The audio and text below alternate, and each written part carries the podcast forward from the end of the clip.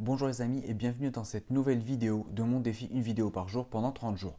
Aujourd'hui, j'ai envie de vous parler de quelque chose de très important, d'une loi particulière, mais qui fait une suite logique par rapport à la vidéo d'hier dans laquelle quelqu'un me posait une question en me disant est-ce que c'est possible de passer le DSCG en une année, donc passer les 7 UE en une seule année? Dans la suite logique, je vais vous parler d'une loi qui est très importante, c'est la loi de Murphy. Elle dit que toute chose prend plus de temps qu'on ne l'avait prévu. Et cette chose est très importante parce que souvent, on a tendance, quand on est trop motivé, à être très optimiste, à faire des plannings très serrés et surtout à condenser nos journées. Ce qui fait que vous allez peut-être vous faire un planning sur deux mois de révision, sur trois mois, mais en supposant que vous allez réviser tous les soirs, que vous allez caser vraiment le nombre d'heures, mais tout juste pour finir le programme en trois mois. Et le souci, c'est que vous n'avez pas prévu, vous allez être optimiste sur le travail des chapitres en vous disant par exemple qu'il vous faut que deux heures ou trois heures pour travailler un chapitre en étant très motivé, en travaillant très vite, mais vous, avez oublié le côté euh, les imprévus qui peuvent arriver, sur le retard que vous pouvez prendre dans vos révisions parce que vous ne comprenez pas certains éléments, sur les imprévus parce que vous n'allez pas pouvoir réviser, ce qui fait que vous avez prévu ça sur deux ou trois mois de façon très intense, mais dès que vous allez commencer à avoir des blocages, tout votre plan va se bloquer, euh, tous les rouages vont se bloquer et vous allez vous retrouver en retard et ne pas finir votre, vos révisions.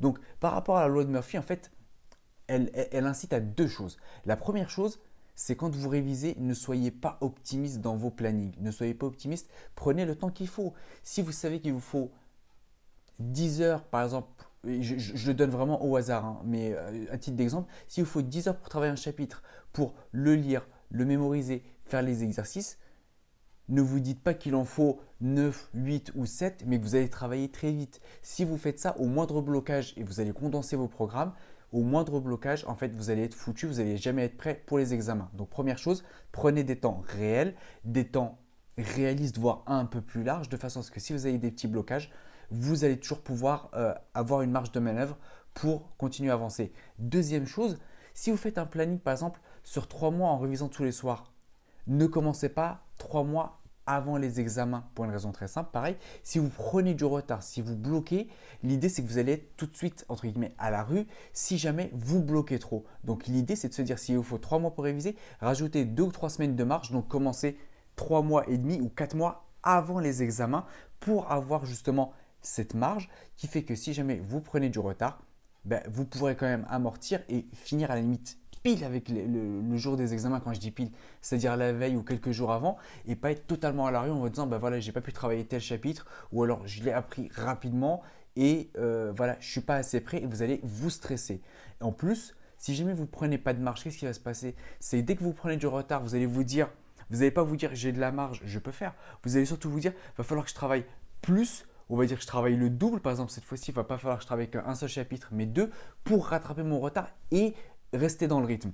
Donc, vous prenez des risques parce que vous prenez du retard, vous allez stresser et vous allez vous retrouver vraiment euh, à la fin en n'ayant pas terminé votre programme. Donc, deux choses. Quand vous faites votre nombre d'heures, par exemple, pour travailler un chapitre sur la mémorisation, les exercices, la compréhension, ne soyez pas optimiste en vous disant ça va se passer très très bien.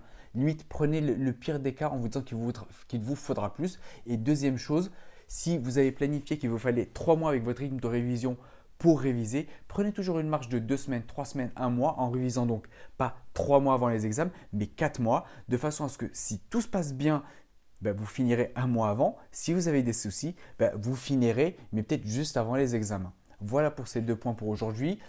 Si vous ne voulez pas rater des nouvelles vidéos, ben, n'hésitez pas à vous abonner sur YouTube et à cliquer sur la petite cloche.